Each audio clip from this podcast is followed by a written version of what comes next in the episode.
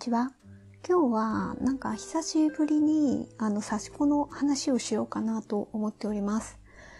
で、刺し子って、いや、そもそも刺し子って何よみたいなことになってしまうと、なんか私説明するのすごい難しいなって思ったりとかして、いや、刺し子とはって何だろうって思って調べてみたりすると、なんか古くから古くからある日本の伝統手芸ですとか、なんかそんな感じで書かれてたりとかするから、まあまあそうなんだろうなと、あとなんか、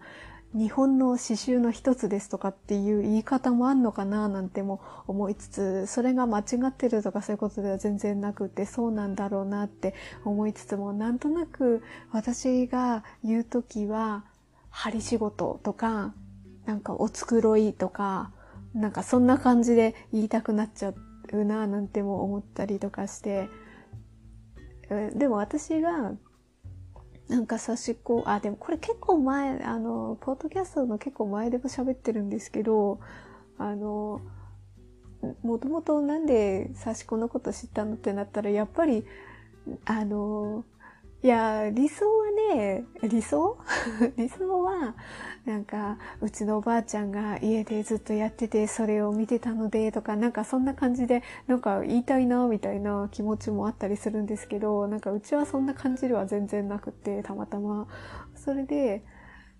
うん、多分手芸屋、手芸屋さんで見たのが最初なんですけど、でもこうなんか華やかに、あの、置いてあるのは、あの、手芸屋さんの中でもホビーラホビーレさんの刺し子が、やっぱこう、種類多いですし、華やかだなぁなんて、お店の中の一角を刺し子コーナーがあるから、まあまあそこから入る人は多いんだろうな、なんても私は思ったりとかはするんですよね。でもなんか、前も言いました、ま、前って言ったら結構ね、1年以上前の配信なので、もう多分ここから聞く人だっていると思うので、なんか前言ったことも結構何回も私言っちゃったりもするんですけど、うちの母親なんかと、あ、まあうちの母親60代なんですけど、母親なんかと話せば多分、多分私そういうの母親とあんまり話はしてないので、ちょこっとしかね、刺し子の話はしたことないから、でもなんか少し話した感じの母の感触からしても多分、なんかハンドメイドとか手芸って感覚じゃないなとは思うんですよ。母の中の感覚では。母の中の感覚では、あの、洋服とかに穴が開いた時に、あの、布を当てて、あの、そこを修繕すると。もうそういう感覚ですよ、母の中では。なんか話した時に、あ、母はそういう感じなんだなって思って。で、一方で、私妹いるんですけど、妹からすれば、今はどうかわかんないけど、私がその刺し子のあの、話をした時に、そもそも刺し子って何みたいな、あ、結構年の離れた妹なので、あの、そもそもとして、刺し子っていう言葉自体を知らない。でも、でもそうだろうなっても思うんですよ。私はたまたま手芸屋さんに行ってみたってことがあったから、家で、うちの母がとか、あ、別に、うちは、おばあちゃんがやってたとかそういうことではたまたまなかったので、そういう見る機会がなかったからね。でもなんかこういう話をすると、ほんと刺し子って知ってる人は知ってるけど、知らない人は、本当言葉自体も知らないのかもしれないなんてちょっとふと思ったりしてたのが、まあそれが多分2年前とか、3年前とかだったんですけど、私の感覚の中では。でもなんか、刺し子の本もやっぱ定期的に出てきたりとかするし、今は始めた頃はすごいインスタグラムでたくさん作品を見させていただいてて、いやもう本当に私はななんか自分が刺し子は何ぞやなんて語れもしないぞ私みたいなぐらいのね、感覚なので、だから私あの刺し子のインスタグラムやってますけど、そっちからはこの音声配信のリンク貼ってないですもん。あ、いや、たまたま見つけていただいた方が聞いていただく分には全然いいんですけど、なんかあえて、なんかあのインスタ、あ、サスコのね、インスタとかから、なんかあえてリンクはちょっと、ちょっと私貼れないみたいなそんな、あの、数々の先輩方がたまたまなんか聞かれると、あ、なんかすみません、私、私なんか、私なんか、な、私なんかなって言い方はいけないんですが、私の、あ、私のようなものが、なんか失礼いたしましたみたいな気持ちになっちゃうので、あんまり言わないんですよ。で、なんかそんなことしてるうちに、まあ、インスタグラムでは、まあ、あの、私が始めた時も、あの、もうやられてた方いましたけど、でも、あの、YouTube ですね。なんか YouTube を別に差し子のことだけじゃなくて、YouTube 自体を、なんかこう、そうですね、機材とかそういうのに詳しい人がね、あの、やってるみたいな、一部の人が YouTube やってるみたいな感じがあったけど、でも、それってやっぱり2年、ここ2年3年で変わってきてますよね。あの、やっぱそれってスマホとかで、あの、映像を、それなりに綺麗に撮れるような状況に、き、うん、もともと持ってるものでできるっていう特別なものをそこまで必要とせずできるようになったっていうのもあるから、なんかこう入りやすい、あ、入りやすいっていうか、やろうと思ったら、あ、別に顔出しもせずね、手元だけ写した撮影だったりもできなくもないから、そういうのが増えたからこそ、その中で差し子のことをされる人もいるので、もうもうもう、あ、なんかすごいなって思ったりとかして、私はなんか細々と 細々と、あ、いや、ポッドキャストでちょっとなんか、なんか話す人いないから、ポッドキャストで話させてもらおうみたいなことを思って、なんかポソポソと話しております。で、あ、そうそう、それで、今はね、今ただね、何を指してるかとかそんな話をしたかったんですよ。本当は、まあ、差し子に関するなんか、ただ言いたいことを言うっていう。あの、私はね、ポッドキャストなので、あの、差し子のなんかやり方とか、あの、こういうものがおすすめです的なものは、もう本当にインスタグラムとか、あの、YouTube とかでもうたくさんやられてる方がね、あの、やり方としてね、あの、アップされてる、投稿されてる方がいるので、本当そういう方のを見てくださいって私は思います。あちなみに私は、あ、ここでこっそり、あの、ポッドキャストにはなんかいろいろこっそり言っちゃうんですけど、あの、やっぱね、憧れてる刺し子の、ああ、この方の刺し子素敵だなって思う方がやっぱいるわけですよ。で、ああ、習いたいな、みたいなのがあって、えっ、ー、とですね、ミルームっていうアプリをご存知でしょうか？なんかお家で習い事ができるという、あの、アプリがあるんですよ。おうち習い事アプリ、ミルームって書いてありますかね。あの、いろんな先生がいらっしゃって、あの、例えば、イラストとかね、あまあ、ハンドメイドもいっぱいありますね。あの、いろんなクラスがあって、それをオンラインで受講できるわけですよ。で、その中に差し子のクラスがありまして、私はもうそれが始まった時から、もうこれを見るためだけにミルームに入っているという あの、えっ、ー、と、さしこのゆっこ先生のインスタグラムは、もう私が始めた頃から、あの、見させていただいてて、ああ、もう素敵だなと。ああ、習いたいなって思っていて、まあそしたら、いや、なかなか、なかなかやっぱね、あの、い、行ける機会もなく、あの、オンラインってどうなんだろう難しそうだななんて思っていたら、あの、ミルムのアプリで、動画で、あの、受講できるっていうのを知ったので、あ、ああ、なんか、それはありがたいと思って、私はこれ、これを習うがために、あの、やっております。だから私は、なんかね、やっぱ模様出しが好きなんですよね。なので、こう、憧れてる、こう、やっぱ差し子、差し子を刺されてる方がいるので、できるだけ私もそういう、あの、本当に近づきたいなと思い、思うので、習わせていただきながら、あの、ひたすら刺しているという感じの状況です。で、今刺している途中なのが、あ、そうですね、なんか写真とか、まあ今ちょっと撮ってるのが夜なので、多分どちらにしろ配信するのは明日になるだろうから、そうですね、明日の午前中にちょっとね、日差しとかが、あの、いい感じになれば写真撮って、これ、これ、刺してますみたいなの撮って、あとは、まあ、かんあ先月完成したとこと刺し子もあるので、その辺はインスタグラムのリンクも貼りながら、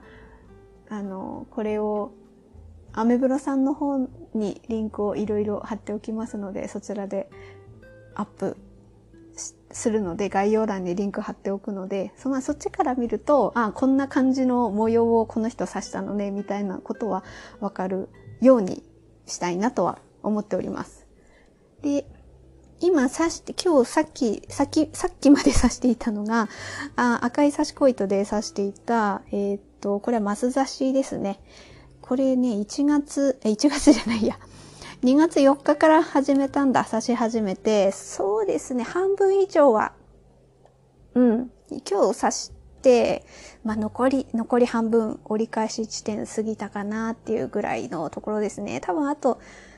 今日と収録とってちょっとやって、明日か明後日ぐらいには差し終わればいいかな、なんて、そんな感じのところですね。で、あともう一つが、粗びきっこですね。これ、からし色で刺し終わって、これはね、刺し終わって、あの、水通しをして、あの、下書きをした線も消して、あとはあの、最後の糸切りをして、まあ、アイロンで整えたら完成っていうところですね。で、あとは今刺してる途中なのは、あともう一つは、これですね。あの、私一枚ずつこう、なんて言うんですかね。チャック袋に入れてるので、ちょっとガサガサと音がしたかもしれないんですけど、重ねますつなぎはですね、えっ、ー、と、淡い緑の色で、これね、金ラメ入りなんですよ。この糸がですね、私、結構気に入っていて、あの、なんて言うんですかね。ちょっとこう角度によって光が当たると、この金ラメが、こう、ちょっと輝いてくれるので、なかなか素敵だななんて思いながら、とても、このラメ入りは気に入っている刺し子糸ですね。これが、えー、重ねますつなぎですね。はい。重ねますつなぎを、重ねますつなぎは、そうですね、3分の3分の1ぐらいかな。はい、3分の1ぐらいで刺しております。まあ、この3枚が今、あの、まだ、途中ですね。今年、あ、今年じゃないや。今月中に、2月中に、まあ、粗びき1個はもうね、糸を切るだけで、アイロンで整えれば完成で、あと、その、マス刺しと重ねマスつなぎは、2月中には終わるんじゃないかなとは思っております。で、そうなると、2月中に終わると、今私、あの、さらしに、あれですよ、下書き、自分でして、それを指してるんですけど、もうなんだろう、下書きの予備がもうなくなってしまうので、これを指すことに集中して終わっちゃうと次指すのがないみたいなのになっちゃうから、まあ合間にちょっと次の下書き次の刺し子の下書きをしようかなと思ってます。もうとにかくね、ひたすら刺したい。ただ刺したい。ただ、ただ刺したいっていうのがあるので、まあこれは私の趣味ですね。で、もしこの辺が、まあ時々 PayPay フリマとかに出してるので、この辺がもしどなたかね、あの、見ていただける方がいたら嬉しいななんて思いながらひたすらこう作る。まあ自分のペースでですけどね、作る日々ですね。で、先月刺したのが3枚かな。尻尾つなぎと、えーとですね、インスタグラムにアップしてたんだな。そう、尻尾つなぎ。尻尾つなぎは、あれ？尻尾つなぎは、えっ、ー、と、水色と薄紫のグラデーションの色で、こう、円が描かれてて、それが繋がってるんですよね。まあ、でいわゆる伝統模様ですよね。まあ、どれもそうなんですけど。で、私は、なんか、こう、直線も入れたかったので、グレーの、ライトグレーの色で直線もちょっと足して、うん、そうですね。この配色、配色っていうか、こう組み合わせの色があまりこう、やっぱね、ライトグレーって、どの色と合わせても、いい感じに馴染んでくれるんですよね。だからね、私、差し子を刺すときって結構、このライトグレーの、まあ、これ、あの、だるま刺し子糸さんの、あ、だるま、だ、だるま、だるまさんの、だ だるまさんのっていうのも変ですけど、だるま、だるま家庭糸で有名な だるま刺し子糸さんの、えー、っと、ライトグレーの、あの、糸を使ってるんですよね。これが相当私今まで何度おかわりをしてきたことかっていう。だから先月も、そのさっき言った尻尾つなぎでも使ってるし、あと朝の葉も刺して、ピンク色と合わせて刺したんだ。それでも刺してますし、あとはね、えー、と、あ、サンクズシモンですね。この私サンクズシモンはこの黄色とこのライトグレーの色の組み合わせが非常に好きで、まあ、ど、どれでも合うんですけどね。ライトグレーはね、ほんと優秀。優秀。すごい優秀。で、私この黄色と、あ、サンクズシモンで言いますと、あのー、この黄色と青黄色と青、この、私あの、後でインスタグラムもリンク貼っときますけど、アメプロさんの方に、あの、写真を見ていただくと、黄色とライトグレーの組み合わせで、刺してるんですよね。で、その前にサンクズシモンを刺した時、私それは自分の今台所仕事で使ってるんですけれども、お皿拭きとかに使ってるんですけど、それは、まあ、同じ黄色と、あとこのライトグレーのところを、あの、青、青、青で、青の糸、だから黄色と青で、ちょっとね、北欧カラーっぽいかな、みたいな風に思って、それで作ってみたんですよ。でも、あのね、あのー、刺し子って、あのー、表とね、裏、裏側も綺麗に見えるように、糸をちょっと距離があって、まあ、距離があってって言っても1センチぐらいですけど、あの、ちょっとね、針目が飛ぶときに、さらしとさらしの間を糸通したりするんですよ。でね、あの、黄色とライトグレーに関しては、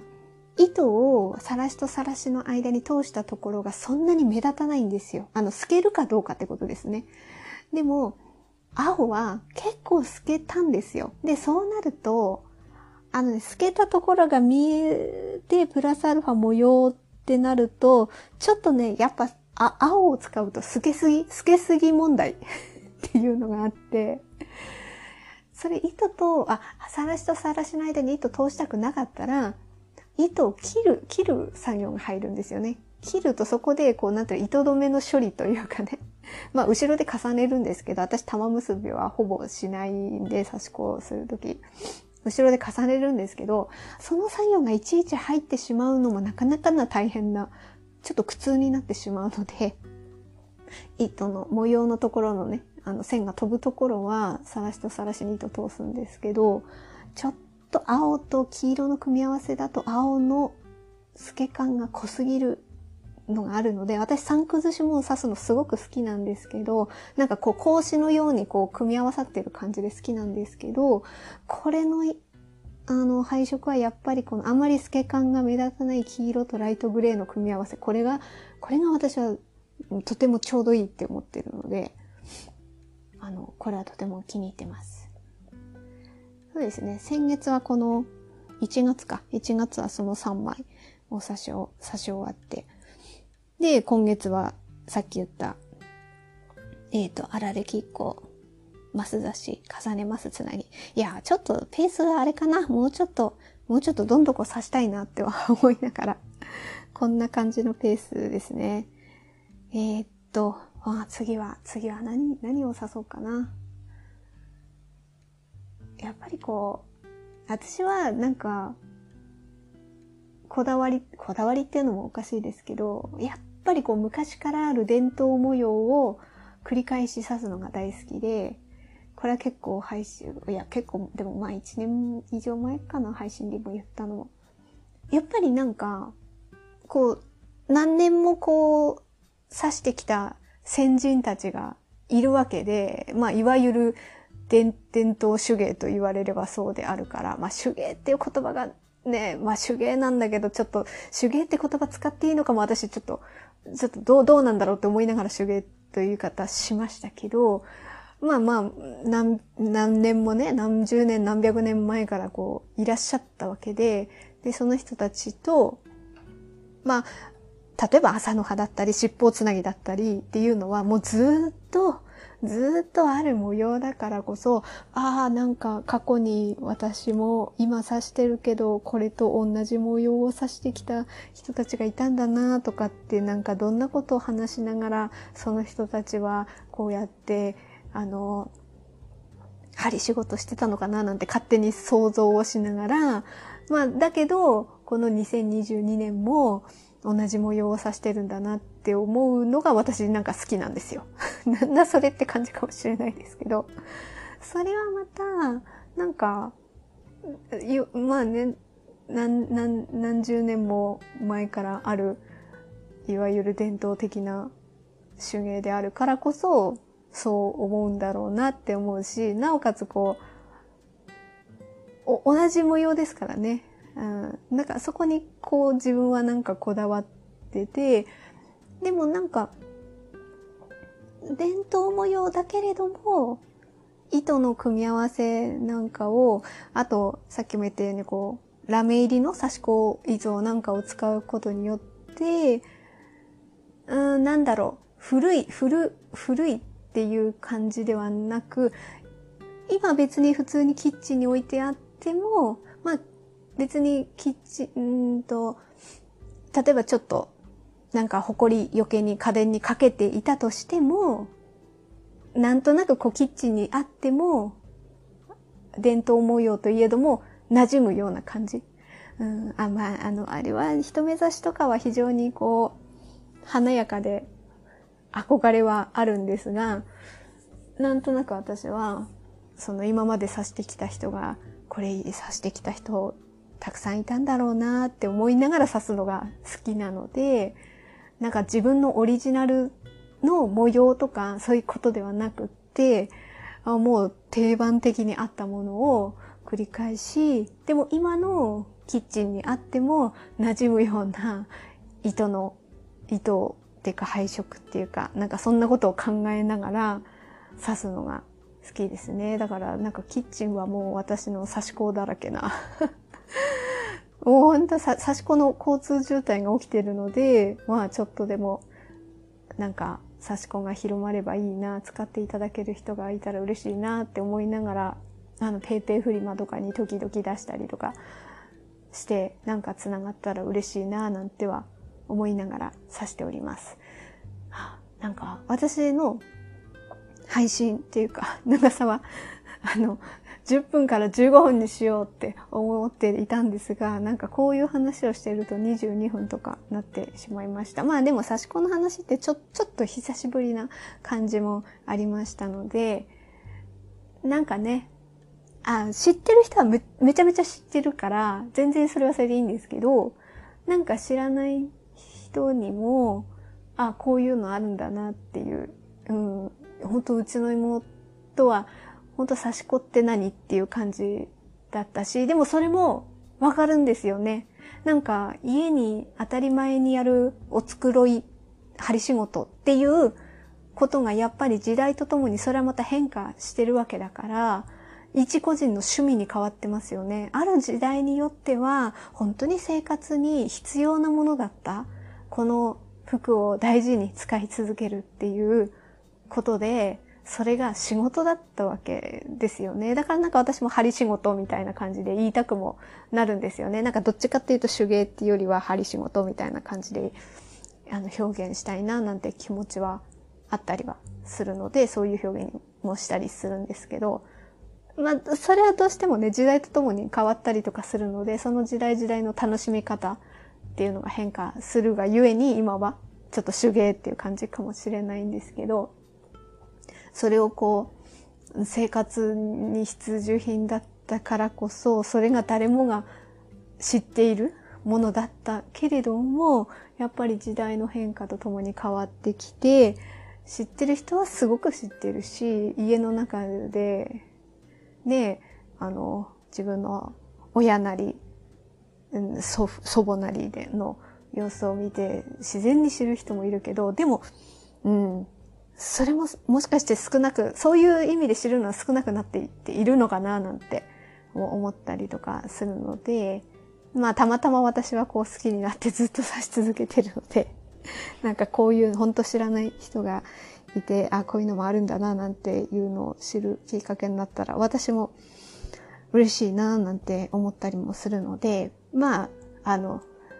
まあ、このポッドキャストは本当ひたすら自分の好きなことを語るというポッドキャストでもあるので、あの、誰にも、誰にも何もこの、このような話が、あの、うちの家族にもちょっと、何ずっと喋ってんだよみたいな感じになると、それも申し訳ないので、あの、心ゆくまで、あまあ、一人語りのポッドキャストの配信の特性を活かしてフルに、あの、フルにというか自由にお話をさせていただきました。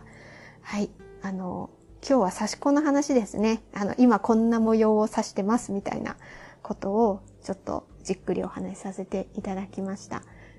では、今日も程よい一日をスノーでした。